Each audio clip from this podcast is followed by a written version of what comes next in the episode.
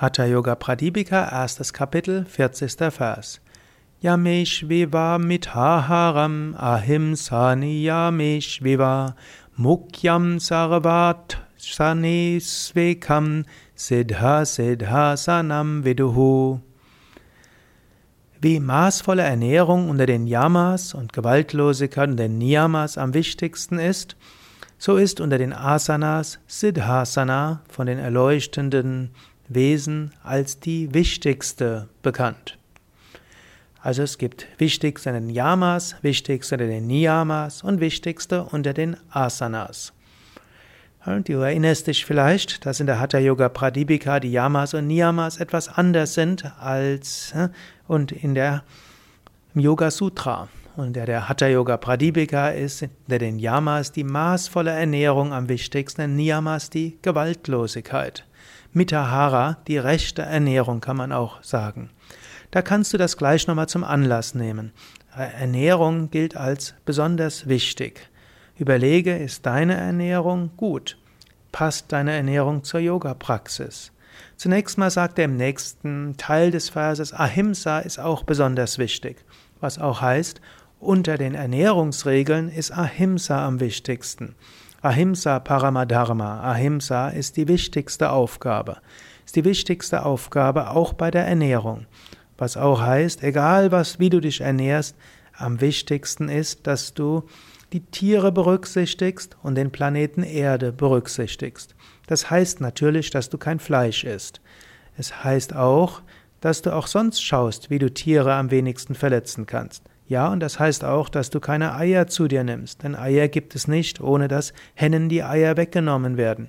Eier gibt es nicht, ohne dass die männlichen Hühner, also die Hähne, getötet werden. Und dass die Hühner, so wie sie nicht mehr produktiv mit Eiern sind, auch getötet werden.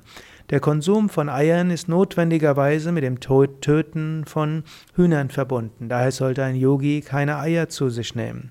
Genauso ist es auch mit der Milch. Um Milch zu produzieren, müssen Kühe getötet werden. Zum einen ist die Hälfte der Kühe oder der geborenen Rinder ist männlich. Daher muss die Hälfte der geborenen Rinder getötet werden. Damit du Milch haben kannst, muss jedes Jahr ein, ein Kalb geboren werden. Da nicht unendlich viele Kühe gebraucht werden, müssen erstens die männlichen Rinder getötet werden, zweitens müssen die weiblichen auch getötet werden, da man ja nicht jedes Jahr doppelt so viel Kühe gebrauchen kann. Schließlich auch eine Kuh wird maximal sechs Jahre lang gut Milch geben können. Beziehungsweise eigentlich gibt eine Kuh nur vier Jahre Milch in ausreichendem Umfang. Aber die Kuh hat eine Lebensdauer von 20 bis 30 Jahre.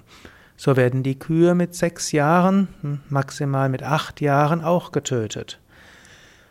Sodass also Milchproduktion notwendigerweise mit der Fleischproduktion einhergeht.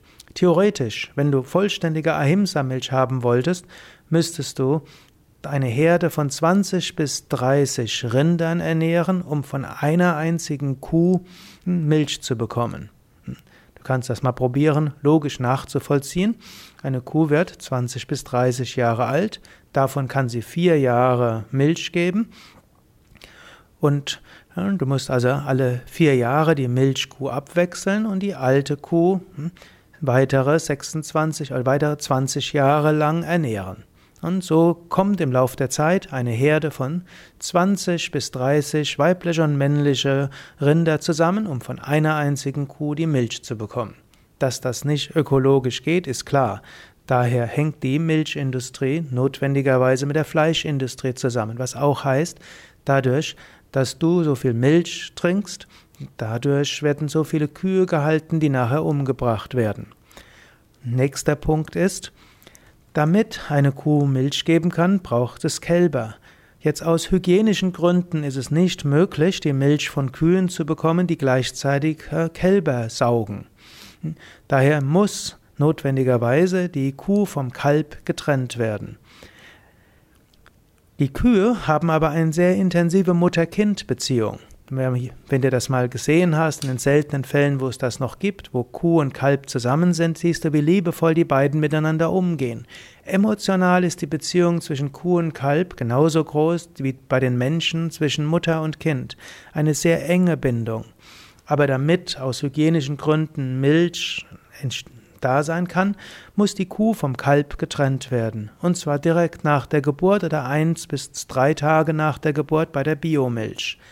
Dies führt dazu, dass die Kuh leidet. Wochen und Monate lang schreit die Kuh immer wieder nach dem Kalb und das Kalb schreit immer wieder nach der Kuh. Eine Kuh leidet darunter. Wenn du Milch trinkst, nimmst du das Leiden auf dich. Du kannst dir bewusst sein, Milch zu trinken heißt Leid zu trinken. Du trinkst das Leid voll, das Leid der Kuh und du trinkst das Leid der vielen Rinder, die getötet werden. Das ist heute so, das war zu Svatmaramas Zeit nicht so. Zu Svatmaramas Zeit gab es das Verbot, Rinder umzubringen.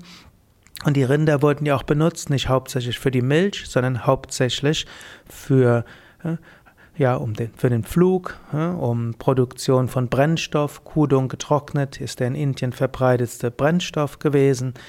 Für die Produktion von Farbe, denn der Kudung wiederum hat eine schöne weiße Farbe gegeben und so weiter.